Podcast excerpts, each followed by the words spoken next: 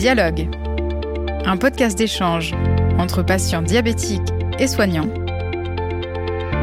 réalisé par Fréquence Médicale et Pourquoi Docteur, en partenariat avec Sanofi. Bonjour à toutes et à tous et bienvenue dans cette série de podcasts Dialogue, lors de laquelle nous allons suivre toutes les étapes de vie d'un patient diabétique. Pour l'épisode d'aujourd'hui, nous allons nous intéresser à la gestion de l'image de soi chez le patient adolescent atteint de diabète de type 1. Et pour en parler, nous recevons non pas deux, mais trois invités. Tout d'abord, Simon Fischmeister, patient diabétique de type 1. Simon, bonjour. Bonjour. Nous recevons également le docteur Paul Jacquin, pédiatre, médecin de l'adolescent à l'hôpital Robert Debré. Docteur Jacquin, bonjour. Bonjour. Et enfin, nous recevons Charlotte Lebrun, psychologue dans le service de diabétologie et d'endocrinologie à l'hôpital Robert Debré. Charlotte, bonjour. Bonjour. Simon, si je ne me trompe pas, vous avez été diagnostiqué euh, de votre diabète de type 1 à l'âge de 4 ans et demi, c'est bien cela? Oui, c'est ça. J'ai été diagnostiqué en peu de temps, peu de temps avant mes 5 ans. Et je suis diabétique du coup depuis. J'ai fait maternelle, primaire, collège, lycée et du coup études supérieures maintenant avec, euh, avec le diabète. Vous êtes effectivement bien placé pour nous parler de, ce qu'on peut ressentir quand on est euh, patient diabétique de type 1 euh, et aussi adolescent. Est-ce que vous pouvez nous en dire un petit peu plus sur cette période et surtout comment vous l'avez vécu Alors, moi, comme j'ai été diagnostiqué très tôt, j'ai euh, eu la, période que, que tous les diabétiques de type 1, hein, du moins un, qui est d'apprendre à vivre avec sa maladie. Je l'ai eu beaucoup plus en, en primaire. Donc, j'ai eu, eu la primaire qui était, qui était entre guillemets un peu compliqué parce que forcément on se sent différent, on se sent un peu à l'écart, même si j'étais dans un, environnement qui était qui était tout à fait tout à fait correct et là où j'ai pas eu de problème particulier, mais il y a toujours un peu cette sensation d'être d'être différent. Et du coup, bah, le, le, le collège, surtout avec le diabète, j'avais déjà un peu appris à vivre avec mon diabète, mais là c'était un un peu un niveau au-dessus, c'était de se gérer vraiment tout seul, parce qu'au collège, on n'est pas avec les professeurs qui connaissent les parents, qui du coup savent comment faire, tout ça. Donc j'ai dû, j'ai dû apprendre à vivre tout seul, en étant en plus, euh, euh, du moins au début, le, le, seul, le seul diabétique d'un établissement beaucoup plus grand. Donc j'avais cette sensation d'être, d'être tout seul, un peu plus, un peu plus appuyé à mon entrée au collège.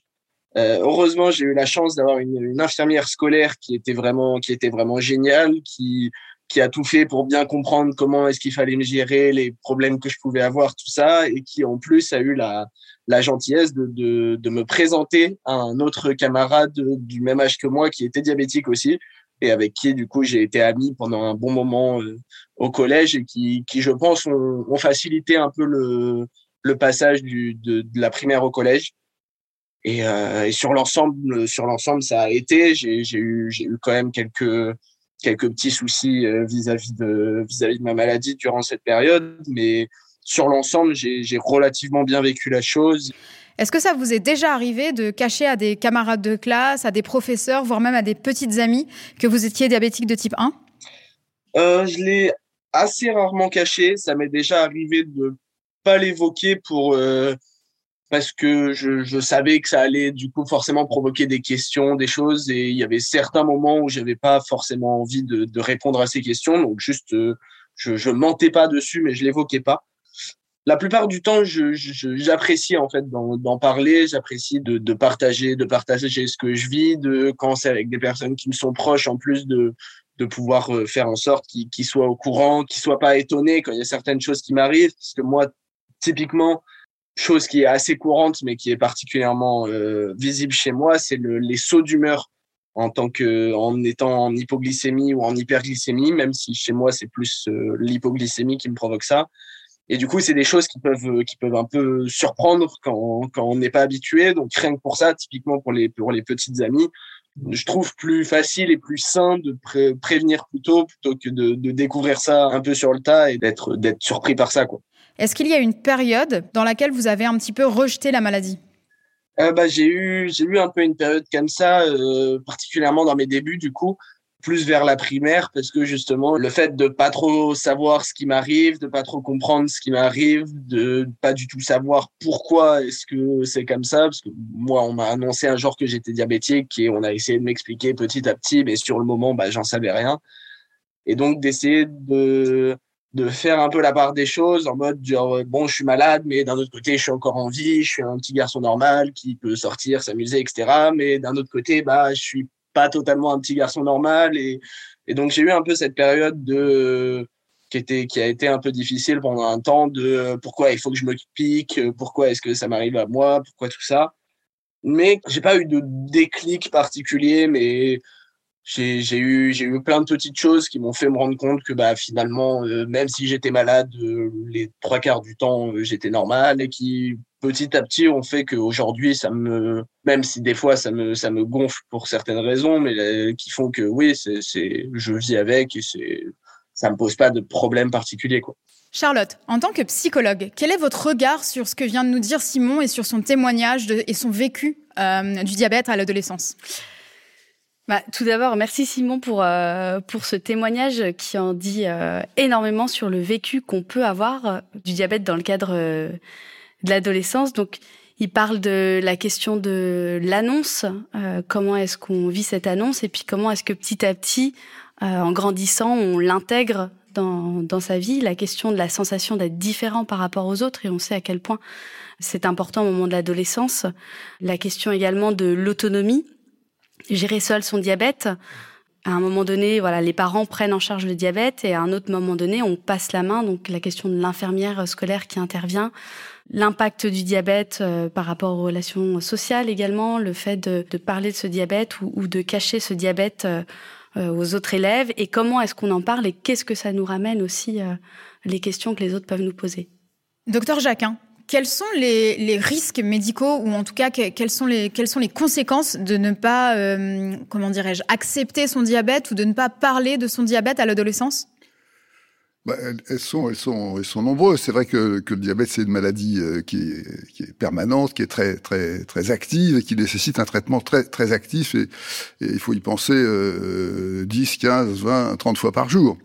Euh, si on le cache, si, si que, ou qu'on n'arrive pas à y penser, euh, ça va vite se dérégler sur le plan médical avec des complications qui peuvent être très très gênantes et voire graves à court terme, des, malaises, d'hypoglycémie ou au contraire des risques de d'hyperglycémie qui peuvent euh, évoluer vers un coma. Donc, euh, c'est effectivement certains patients qui sont qui sont soit dans le déni, soit qui, qui supportent pas de, de, de finalement de montrer quoi que ce soit de leur maladie, vont prendre des risques de ce type-là.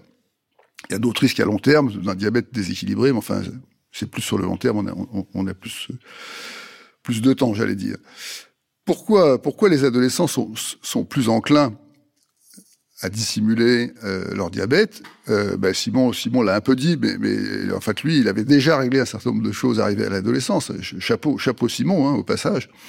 Euh, mais un adolescent, ça se construit euh, sur plein d'axes, à la fois physique, psychologique, relationnel, euh, sur lequel il a besoin des autres. Il a besoin d'être comme les autres. Hein. Et tout ce qui va le différencier des autres, euh, ça va pas. Quand on demande à un ado comment tu vas, il répond normal.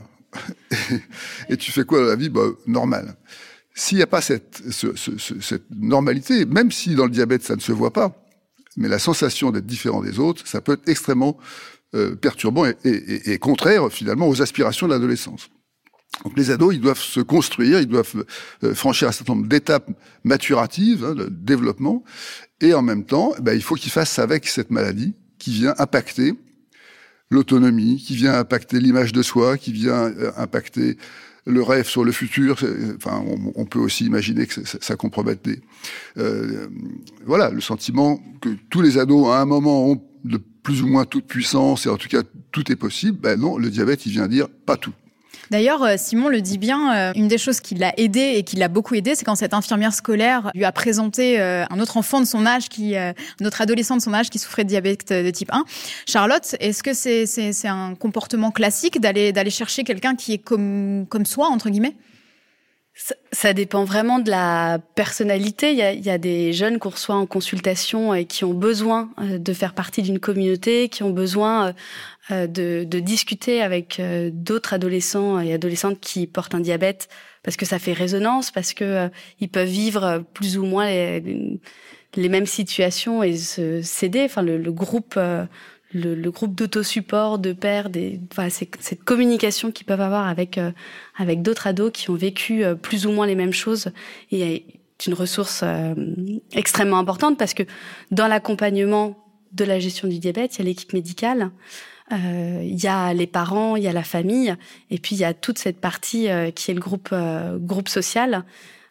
et du coup, rencontrer d'autres adolescents qui, qui peuvent vivre les mêmes choses, c'est c'est une aide non négligeable.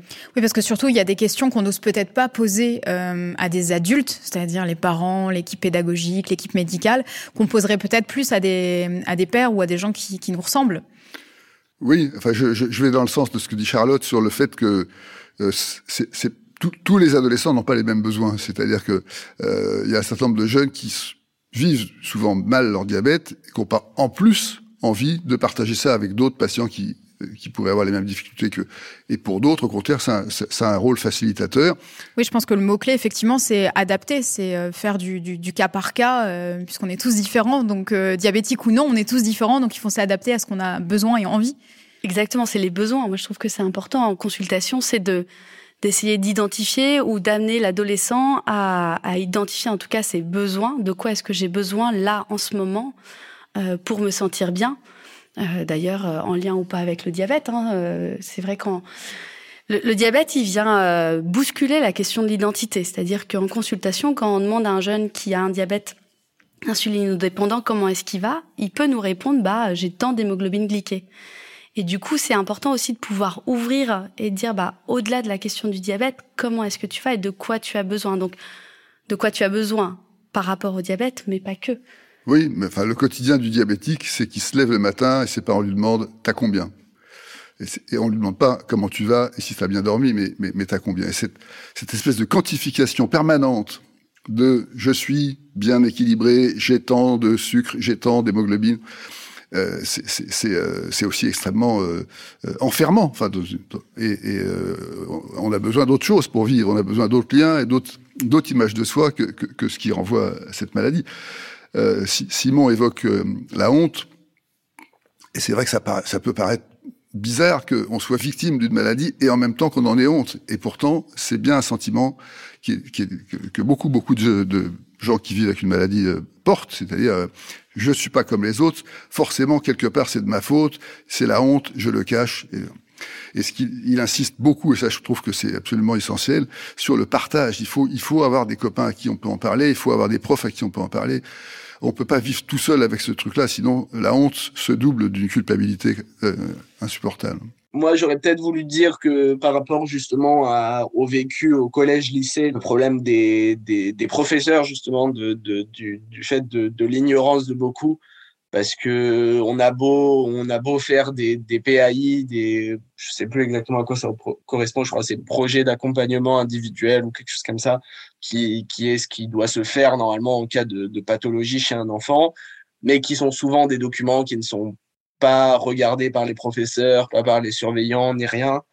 Et du coup, vraiment, soit faire en sorte que bah, les professeurs lisent beaucoup plus ces, ces, ces, ces feuilles-là, qui sont quand même des choses importantes pour, leur, pour leurs élèves, soit, bah, encore une fois, que les, que les enfants eux-mêmes ou leurs parents fassent l'effort de, de communiquer avec les professeurs et avec l'équipe éducative pour les mettre au courant même une fois qu'ils ont déjà fait le PAI, pouvoir en remettre une couche en disant mon enfant, il est diabétique, il faut veiller à ça, il faut le laisser se resucrer s'il a besoin, le laisser sortir s'il a besoin, et, voilà. Oui, c'est sûr, parce que l'adolescence, c'est quand même une, c'est quand même une période particulière. C'est une période euh, remplie de cours, euh, de collège, de lycée, d'une équipe pédagogique autour. Et euh, c'est important, effectivement, que cette équipe pédagogique soit au courant c'est, enfin, c'est quelque chose qu'il faut faire. Il faut aller vers, euh, vers les, les, l'équipe pédagogique et, et, et prévenir. Il ne faut pas cacher.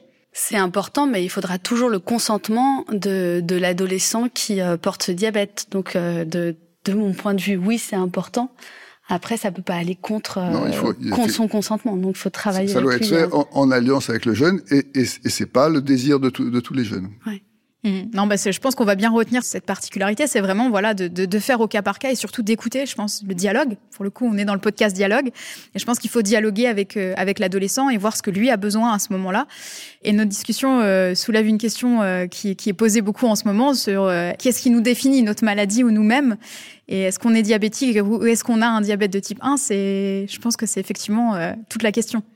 Oui, euh, que chacun règle comme comme, comme il peut, comme euh, c'est-à-dire qu'effectivement, dans les adultes diabétiques que je que je connais, euh, un certain nombre de personnes qui vont dire je suis diabétique et pour lequel c'est comme ça que euh, qu'elles vivent avec la maladie, et d'autres qui vont surtout pas dire ah non moi je suis pas diabétique, je suis Madame machin euh, hein, qui vit avec un diabète. C'est pas la même chose. Euh, ce qui est sûr, c'est que je suis diabétique ou je vis avec la maladie, ça ne doit pas prendre toute la place. Hein. Et, quand le diabète domine toute votre vie, là, effectivement, c'est trop lourd, c'est déprimant. Et d'ailleurs, on n'en a pas parlé, mais les, les, les troubles anxio-dépressifs et les dépressions en particulier sont deux fois plus fréquentes chez les personnes vivant avec un diabète que chez les gens qui n'ont pas de maladie chronique. Euh, les troubles du comportement alimentaire aussi, puisqu'il y a une dimension... Euh, on a finalement très peu parlé du traitement, mais le, le diabète se traite avec de l'insuline, certes, mais avec des changements alimentaires importants et la question de l'activité physique. Et, donc, c'est trois traitements. Euh, la pression en permanence sur l'alimentation, qui peut pas être complètement spontanée, euh, ça peut induire euh, ou favoriser la survenue de troubles du comportement alimentaire. Et c'est vrai qu'il y a beaucoup. Euh, là aussi, il y en a deux fois plus chez les diabétiques que dans la population générale. Effectivement, l'adolescence, c'est une période où on teste des choses, on teste euh, bah, les soirées, l'alcool, des, des, des, comportements alimentaires différents, pizza, etc. et tout. Voilà, c'est des choses euh, auxquelles il faut penser aussi euh, quand on est diabétique. On peut pas l'ignorer. Oui, il faut, il faut penser et il faut, il faut leur en parler. Enfin, moi, je crois que c'est le rôle des équipes médicales, là, pour le coup, de dire, ben, voilà, à ton âge, beaucoup de jeunes fument ou boivent. Dans le cas du diabète, voilà ce que ça fait. Et effectivement, pour l'alcool, il y a des effets particuliers à craindre. Euh, donc euh, c'est important d'informer. Après, beaucoup de conduites, finalement, les adolescents vont expérimenter. Et je pense que ça fait partie de l'adolescence, d'expérimenter. Il y en a qui expérimentent pour apprendre, finalement pour vérifier que oui, ça fonctionne, ou ça fonctionne pas si j'arrête mon traitement. Euh, et c'est finalement comme ça qu'ils vont s'approprier les contraintes du diabète et du traitement. Et donc finalement, c'est très positif, c'est vraiment une démarche de, de maturation et puis d'autres qui vont expérimenter, mais sur un mode sabotage. C'est-à-dire, de toute façon, je suis nul. De toute façon, avec mon diabète, je pourrais rien faire, etc. Donc je me sabote. C'est évident que les phrases qui commencent par de toute façon, ça va pas dans le bon sens. Et notre boulot de soignant, que ce soit au plan psychologique, je crois, ou au plan, euh, au plan médical, c'est précisément de repérer dans le pas de côté que fait l'adolescent, est-ce que c'est un pas de côté qui, qui, qui va bien, qui, qui, va dans le bon sens, ou c'est un pas de côté qui va vers l'autodépréciation et vers finalement le, les prises de risque. Merci beaucoup à, à, tous les trois euh, pour ce, pour ce témoignage. Euh, si vous deviez avoir peut-être euh, un mot de conclusion ou en tout cas un message de conclusion à donner euh, aux, aux, personnes qui écoutent ce podcast, c'est-à-dire des personnes à la fois diabétiques de type 1, mais aussi euh, l'entourage pédagogique, l'entourage médical de, de, ces personnes, lequel serait-elle, Charlotte? Bah, je reviens sur euh, sur ce qu'a dit euh, le docteur Jacquin, c'est l'importance de, de communiquer euh, sur euh, sur sur soi, sur euh, sur la sur ce diabète, que ce soit pas une honte, que ce soit pas une voilà, quelque chose qu'on cherche à tout prix à cacher parce que ça marchera pas, et de pouvoir dans dans la mesure du possible identifier ses besoins, de quoi est-ce que j'ai besoin à l'instant T pour pouvoir échanger après avec que ce soit la famille, euh, les amis, euh, l'équipe, euh, l'équipe soignante, pour qu'on puisse, qu'on puisse nous de notre côté les, les accompagner par rapport à ces besoins-là. Docteur Jacquin? Moi, je dirais un mot des parents dont on n'a pas parlé, euh, qui sont quand même, euh, qui jouent un rôle absolument essentiel euh, de 0 à 20 ans et, et, et souvent au-delà, et qui, dans le cas de la maladie chronique, sont pris aussi, eux, par ce qu'on a dit sur la honte, la culpabilité, le, la lassitude, euh, l'expérimentation. Et voilà, je crois qu'il faut vraiment accompagner euh, et les parents et les enfants ou adolescents euh, porteurs de, de, diabète, les inciter à négocier, les inciter à, à se parler de ce qui fait mal, et, et, et euh, justement pour pas rester euh, seul avec ses, ses ressentiments, ses inquiétudes. Simon, je vous laisse le mot de la fin. Bah, tout d'abord de pas du tout en avoir honte parce que c'est pas c'est pas un défaut, c'est même pas particulièrement un handicap, c'est juste un, un, problème de santé avec lequel vous devez vivre mais qui ne vous empêche de, de rien faire. Donc, faut surtout pas en avoir honte. Ensuite, il faut en parler parce que mine de rien, mettre certaines personnes, même qui pour vous ne sont pas importantes au courant, ça peut ça peut vous aider. Je pense notamment aux professeurs à l'école, aux aux surveillants, aux, à toutes les personnes qui sont censées s'occuper de vous. Est-ce que j'ai eu personnellement quelques problèmes de professeur qui était censé avoir été mis au courant, mais qui en fait pas du tout et qui du coup ne savait pas comment réagir en cas de, en cas de besoin? Donc surtout, n'hésitez pas à vous faire l'effort d'aller en parler aux, gens à qui vous, considérez que c'est important d'en parler. Et, euh, et, puis même même pour les parents de les parents d'enfants diabétiques de, de, penser à le faire à appuyer bien euh, pendant les réunions parents profs quoi que ce soit sur l'importance de l'importance d'être au courant parce que c'est souvent un peu quelque chose qui, qui passe outre et ensuite pour les pour les jeunes diabétiques petit petite astuce plutôt pratique mais qui est par rapport au début des fêtes au début des soirées etc qui sont un moment là où il y a particulièrement du relâchement et qui en plus avec l'alcool par rapport au diabète peut devenir un peu dangereux. Donc surtout faire attention à son diabète même même pendant ces moments-là. Si on boit de l'alcool, ne pas ne pas trop de faire de trop grosses doses euh, d'insuline et toujours faire attention à sa glycémie euh, particulièrement pendant les soirées parce que c'est là où ça peut peut chuter d'un coup, monter d'un coup et du coup il faut rester vigilant tout le temps. La communication, c'est le mot d'ordre. Et c'est sur ce message important que nous terminons notre podcast. Merci à tous les trois pour votre participation. Merci à vous, chères auditrices et auditeurs, pour votre fidélité. Quant à moi, je vous donne rendez-vous très bientôt pour un prochain podcast Dialogue.